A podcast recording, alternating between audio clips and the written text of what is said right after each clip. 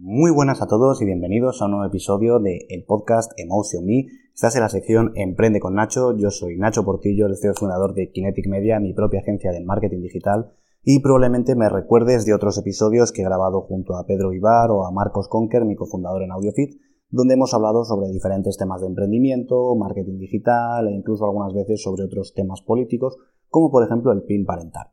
En el episodio de hoy os voy a estar hablando de una historia muy interesante, porque si me seguís por redes sociales o si me conocéis de antes, sabéis que hay una parte que a mí me encanta del marketing que es el storytelling, y es el arte de saber contar buenas historias. Los seres humanos nos regimos por una forma de vida social mediante la cual nos encanta escuchar historias, aprendemos muchísimo con ellas y yo creo que es súper importante el poder aprender de ellas porque también, como hemos comentado otras veces en episodios similares de emprendimiento, es mucho más fácil aprender de los errores de los demás y además no te van a costar dinero. En el episodio de hoy vamos a estar hablando sobre el caso de Facebook, el famoso caso de los juicios de Facebook, Zuckerberg contra los Winklevoss, Eduardo Saverin. Seguramente si has visto la película La red social, esto te suena bastante, y si no lo has visto y no conoces toda esta historia, créeme, quédate conmigo porque esto te interesa y mucho. Así que sin más dilación, vamos con el episodio. Antes de nada, me gustaría explicar qué es Facebook por si hay alguien que ha estado en una cueva durante los últimos 20 años y no se ha enterado muy bien de qué va esto.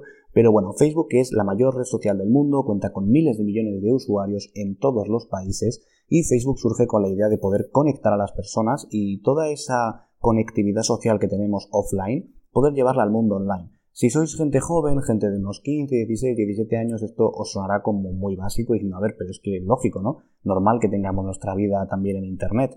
Pero créeme que cuando surgían los inicios de Facebook, allá por el 2002, 2003, esto era muy, muy raro. De hecho, la mayoría de gente no tenía ningún tipo de vida social a través del ordenador ni a través de los smartphones, porque entre otras no existían. Y básicamente las personas se relacionaban siempre de una forma 100% offline, es decir, a través de las clases, a través de las facultades, a través de las discotecas, de los bares o de cualquier otra forma de conocer gente. Entonces, la idea principal de Facebook era poder trasladar toda esa conectividad social que nos define como seres humanos al mundo online que empezaba a crearse y que aquella palabra que se repetía una y otra vez, que era Internet, empezaba a calar en la sociedad cada vez más y más y más hondo. Dicho esto, es muy importante que conozcamos un poco el papel de su CEO y fundador, Mark Zuckerberg. Yo creo que todos sabemos quién es Zuckerberg. Zuckerberg fue una de las personas que más pronto consiguió llegar a ser millonario. De hecho, a la edad de los 22, 23 años aproximadamente, ya estaba calificada como una de las personas más ricas del mundo. Y bueno, también tenemos que conocer un poquito sobre su historia. Es decir, cómo surgió todo esto de Facebook. ¿Fue una idea? ¿La creó él solo, con amigos? ¿Cómo fue todo esto? Pues antes de nada, déjame decirte que cuando Zuckerberg creó lo que era el principio de Facebook, que por aquel entonces se llama de Facebook, era todavía un estudiante de ingeniería informática en Harvard, en segundo curso concretamente, y él compartía habitación con diferentes compañeros, como eran Eduardo Saverin y Dustin Moskovitz. Eh, con estas personas, eh, lógicamente, pues tenían su día a día, eran amigos, hacían sus cosas, y llegó un punto en el que un fatídico fin de semana a nuestro pequeño amigo Mark le dejó su novia. Y a partir de ahí, Mark bebió un par de cervezas de más y pues estaba un poco enfadado, podríamos decir. Lo que hizo fue básicamente una tontería, que fue coger todas las fotos de los alumnos, bueno, principalmente de las alumnas, de las chicas, de todos los directorios del campus de Harvard, para coger esas fotografías y crear una web que, mediante un algoritmo, lo que hiciera fuera enfrentar a dos chicas, de cara a poder mandárselo a otros estudiantes para que eligieran pues quién estaba más buena en palabras textuales. Pero claro, esto tiene muchísimo trabajo por detrás y aquí es donde necesito la ayuda de nuestro amigo y protagonista de este episodio también, Eduardo Saverín, ya que Eduardo Saverín trabajaba en el departamento de ajedrecistas de Harvard, en el club de ajedrez, y tenía un algoritmo para clasificarlos. Dicho algoritmo es el que se utilizó para hacer este pequeño experimento social, podríamos decir, y lo que consiguieron con esto fue que algo se hiciera viral antes incluso de que existiera este concepto, ya que empezaron a reenviárselo a compañeros de la facultad que se lo reenviaban unos a otros y otros y otros, porque esa es la definición de que algo sea viral. Y a partir de aquí lo que sucedió fue que llamaron la atención de los servicios de seguridad de Harvard. Estamos hablando de un sábado por la noche, el tráfico era altísimo, muchísimo más que nunca, y créeme que en aquella época no era, no era algo normal. De hecho, los ordenadores se utilizaban únicamente para trabajar y la conexión que había a internet en cada, en cada una de las habitaciones era muy muy mala. Consiguieron que llegase hasta un punto en el que se tuvo que llegar a cortar el acceso a internet. Lógicamente, esto a Zuckerberg le supuso bastantes acciones negativas, ya que muchísimos colectivos de alumnas se pusieron en su contra, y él tuvo que lidiar con un tribunal que juzgó si le expulsaban o no de esta institución. Finalmente no lo hicieron eh, porque Mark escribió una carta de disculpa y además fue a diferentes eventos para, bueno, pues para dar explicaciones y demás. Pero lo que sí consiguió es que tres personas muy importantes se fijaran en él dentro de la universidad. Y estas tres personas no son otras que los hermanos Winklevoss y Vivian Arendra. Si has visto la película, seguramente sabes quiénes son, o en este caso yo te recomendaría leer el libro que se llama The Accidental Billionaires, The Founding of Facebook, y es de Ben Mesrich. Yo os lo recomiendo muchísimo porque es mucho más profesional que la película en sí, porque la película al final está hecha para todos los públicos y se pierden muchísimos matices. Los hermanos Winklevoss, para el que no lo conozcan, eran, vamos a decir, el estereotipo de alumnos de Harvard.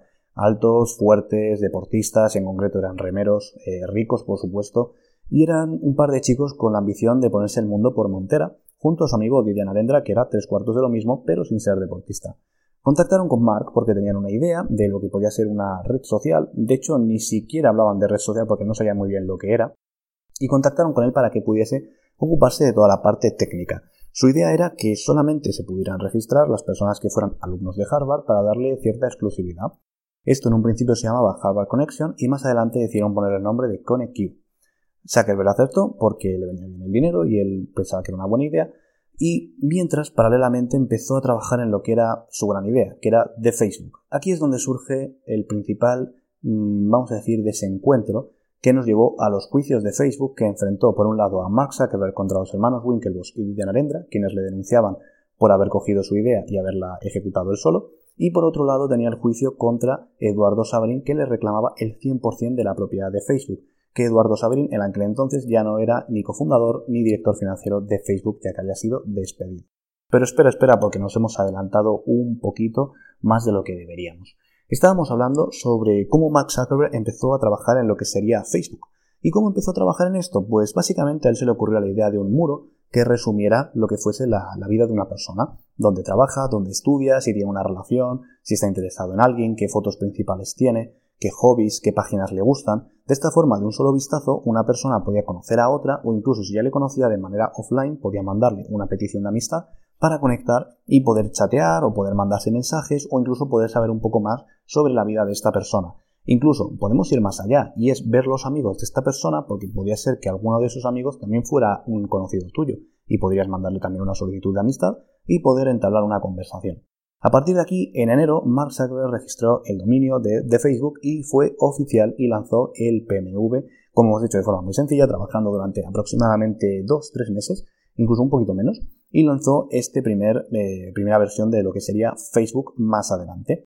Para ello se sirvió también de su amigo Dustin Moskovich, que sería más adelante el director de programación de Facebook, y de Eduardo Saverin. Eduardo Saverin cabe destacar que no estudió ingeniería informática, él estudió económicas, y en concreto era un chico que, aunque sí que venía de una familia rica y una familia pudiente, era un chico que en su año anterior a entrar en segundo de carrera había conseguido ganar más de 200.000 dólares en bolsa con los futuros de petróleo. O sea que no estábamos hablando precisamente de un niño de papá que no sabía hacer empresas, ni muchísimo menos. El papel de Eduardo era ser el director financiero, director de marketing y cofundador de Facebook. Además, él puso los primeros mil dólares y más adelante los amplió a 8.000 más para poder pagar servidores, poder comprar dominios, todo ese tipo de cosillas. Pero claro, a partir de aquí Facebook empezó a crecer bastante, se, de nuevo se volvió a hacer viral. ¿Cuál era el único requisito para poder entrar en él? Ser un alumno de universidad. Primero empezaron lógicamente con Harvard, pero se empezó a, expandir por diferentes universidades de la Ivy League, llegando incluso a Stanford. Estamos hablando que Stanford está en la otra costa de Estados Unidos. Para que te hagas una idea, la distancia en kilómetros es como de Madrid a Moscú, más o menos.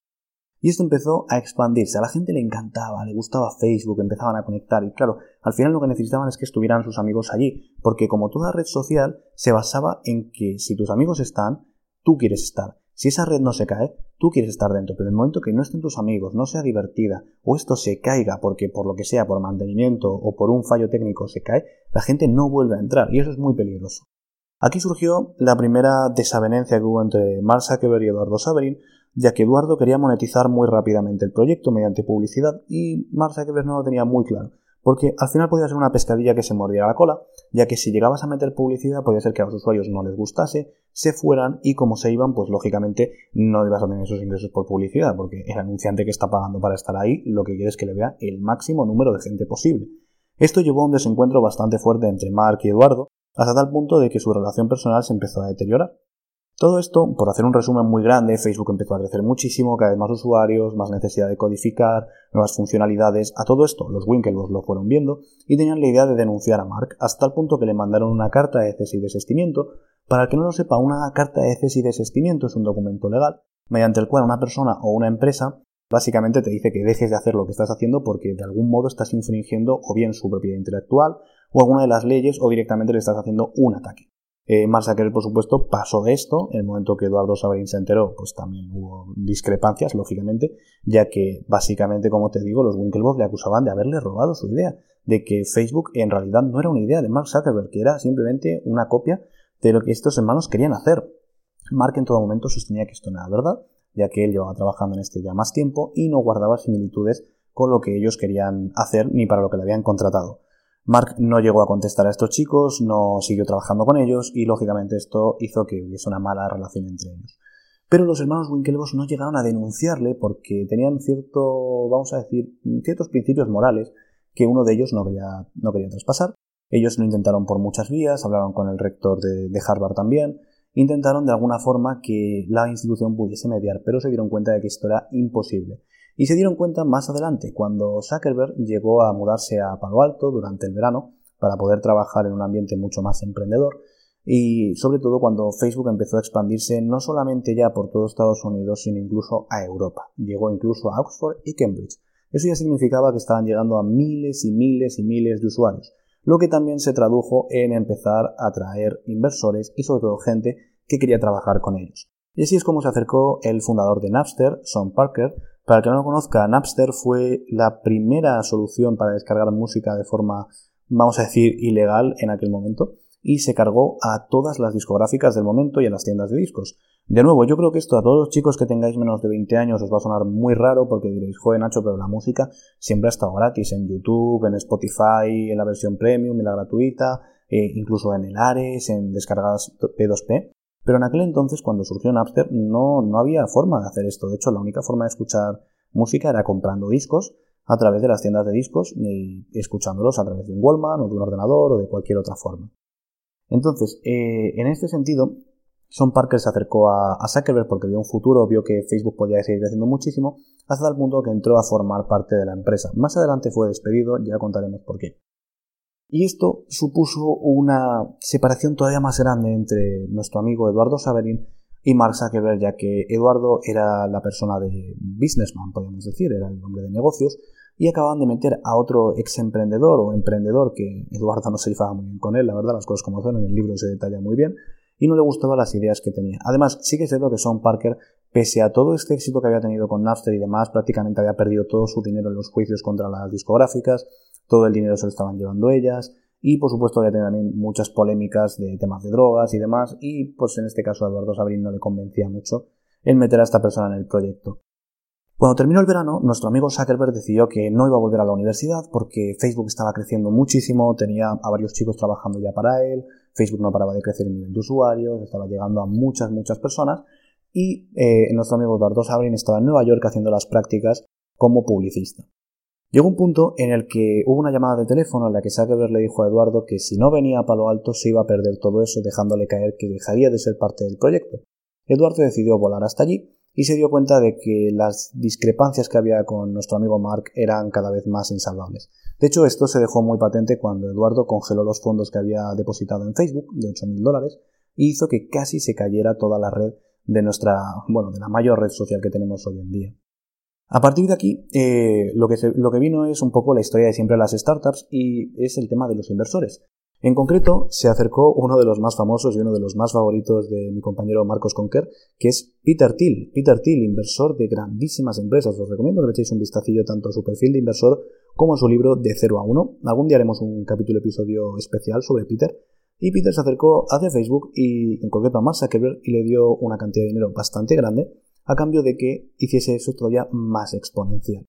Lo que supuso también, lógicamente, contratar a muchísimos programadores, cerrar las primeras oficinas de Facebook, y Mark era un chico de 22 años que lo último que quería era perder el control de su proyecto. Él quería ser el CEO. De hecho, hay una anécdota muy interesante de las primeras tarjetas de visita que se hizo Mark Zuckerberg, que era un eslogan que ponía debajo, que es I am the CEO, bitch. Que básicamente se tradujo en español como yo soy el jefe mamón, que sería como yo soy el CEO cabrón, básicamente. Lo que no quería es eh, ceder este poder porque los principales fondos de inversión mm, sabían que Mark era muy bueno programando, que era un genio, podríamos decir, pero no llegaban a saber si podía gestionar esos equipos, si podía gestionar el estrés y sobre todo eh, si podría llegar a, gestionar una empresa tan gigantesca como era Facebook, ya que no paraba de crecer y era un crecimiento masivo. Y Mark luchó muy duro para poder ser el CEO durante todo este tiempo de, Facebook. Esto ha sido muy interesante porque incluso hoy en día Facebook y, y en Mark Zuckerberg están más discutidos que nunca. De hecho, el papel de Mark como CEO de Facebook está completamente en el aire. Eh, por escándalos como el de Cambridge Analytica y demás. De hecho, si este es un tema que os gusta, lo comentaré en próximos episodios. Y a todo esto llegamos al punto más importante y ya para terminar el episodio, que serían los juicios de Facebook. Los juicios de Facebook enfrentaron a tres partes.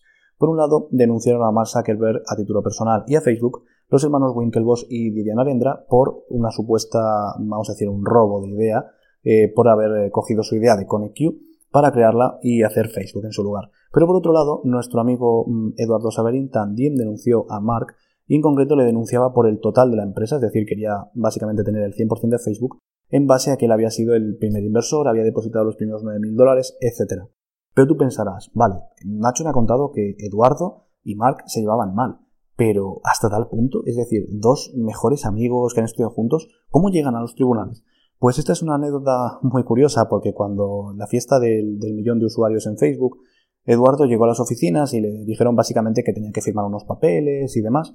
Y él, cuando fue a llegar a firmar esos papeles, eh, básicamente le estaban contando una cosa que sea en el mundo de las startups y es que cuando los cofundadores meten inversores, lógicamente se van diluyendo. Es decir, pues si tú tenías un 50% de la empresa, pues vas a tener un poquito menos porque tienes que dejar hueco a los nuevos inversores. Lógicamente, cada vez que van entrando más inversores, tú te diluyes cada vez menos y el objetivo es que los que entraron primero pues tengan más pedazo de pastel a menos dinero, incluso los fundadores de forma gratuita, claro, y los últimos inversores tengan muy pequeñito eh, porcentaje de ese pastel a cambio de pagar mucho dinero.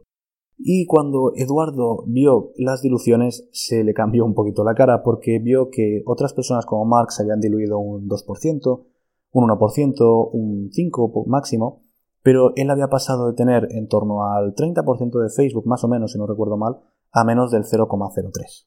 Es decir, había perdido todo lo que tenía, a través de una triquiñuela legal. Esto le llevó a enfrentarse con Mark, eh, de hecho esto es algo que se cuenta en el libro y en la película, no se sabe nunca muy bien qué pasó, pero casi llegan a las manos, y le llevó a los juicios de Facebook a denunciar a el que era su mejor amigo. A partir de aquí, los juicios de Facebook se celebraron a puerta cerrada, de hecho nunca llegaron a ser unos juicios, porque como la mayoría de, enfrentamientos legales este, de este, calado, lo que se busca es un acuerdo rápido para que no perjudique el nombre de la empresa y para que la empresa pueda seguir creciendo. A los hermanos Winklevoss se les acordó eh, dar un pago de 500 millones de dólares, ahí es nada, y Eduardo Sabrin nunca se desveló cuánto dinero le dieron, probablemente se especula que en torno a 1.000 o 1.500 millones, y además se obligó a que se restituyera su nombre en la cabecera de Facebook como el cofundador de la misma. Lógicamente, estos juicios jamás sabremos todo lo que pasó dentro de esas salas, todo lo que nos cuenten en los libros, nos cuenten en las películas, al final es lo que quieren que sepamos, pero es un tema muy interesante y me gustaría acabar este episodio con, una, con un aprendizaje, y es que es el siguiente. Muchísimos de vosotros me escribís de vez en cuando y me preguntáis, oye Nacho, eh, ¿de verdad necesito un abogado? ¿De verdad necesito que alguien lea este tipo de cosas? ¿Necesito ayuda o no? Porque no, no quiero pagar 200 euros o 300 euros. Y yo siempre os pongo este ejemplo y os digo, mira, en el caso de Eduardo Sabrin, era un chico brillante, de económicas, de Harvard, de una de las mejores universidades del mundo. Un tío que el año anterior de empezar su segundo año de carrera ya había ganado más de 200.000 dólares con futuros en bolsa con 21 o 22 años. Probablemente una de las mentes más brillantes que ha habido en esa universidad a nivel de empresariales. Y aún así, a este chico se la colaron. Es decir, confió quizás en que no debería, firmó papeles que no debería, y yo siempre os aconsejo que si tenéis la grandísima suerte de cerrar una ronda de financiación, de hacer algún acuerdo de expansión o cualquier otra cosa, no os cuesta nada que lo lea un abogado experto en la materia. Nada de recurrir a, no, es que mi primo es abogado y lleva divorcios, no, no. Un abogado mercantil y a ser posible especializado en startups o en el tipo de negocio que tú estés desarrollando. Te va a costar 200 o 300 euros como muchísimo una hora de su tiempo para que revise un borrador sencillo de contrato y para que directamente te diga exactamente qué es lo que estás firmando y si debes hacerlo o no. Piensa que si nuestro amigo Eduardo Sabina hubiera hecho esto, se habría evitado el quebradero de cabeza de perder tanto porcentaje de Facebook.